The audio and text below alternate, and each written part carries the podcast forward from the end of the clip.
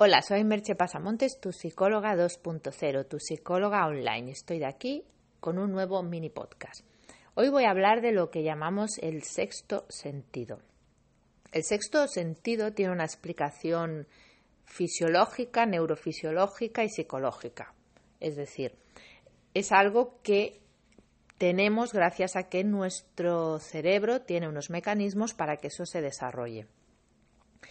Ese mecanismo tiene un nombre así técnico un poco difícil quizá, pero os lo digo, que se llama neurocepción. La neurocepción es la evaluación que, se, que realizan nuestros, nuestro sistema nervioso sin percepción consciente del riesgo ambiental. Es decir, sin que tú hagas nada, tu cerebro, a través de los órganos de los sentidos y a través del sistema nervioso, está evaluando el riesgo ambiental que hay en cada momento, en todo momento. Por lo tanto, cuando conoces a alguien, ese mecanismo también está actuando.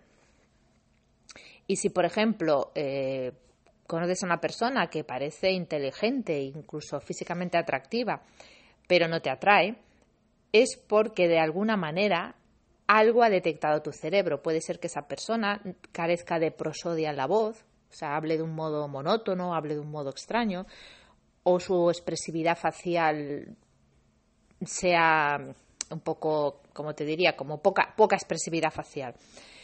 Y entonces la neurocepción, este sexto es lo que llamamos el sexto sentido, lo que hace es te dice, mm, tengo una duda con esta persona, tipo esta persona es peligrosa, comillas, esta persona podría ser un depredador, es un mecanismo ancestral de los que tenemos.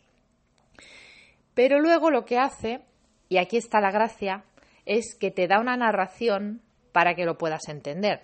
Porque claro, si tu cerebro te dijera esta persona es un depredador, tú dirías, hombre, ya veo que no.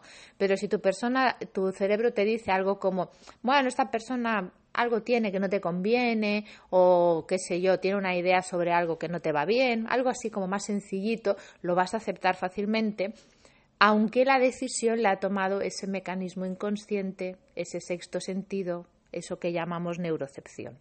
Así que ahora ya sabes que cuando tengas ese sexto sentido, cuando suceda eso, hay una parte muy inteligente de tu cerebro, hay una parte muy antigua que está actuando y te está dando una información muy valiosa. Así que no la desprecies, tenla en cuenta y te espero en los comentarios y en el próximo mini podcast. Bye bye.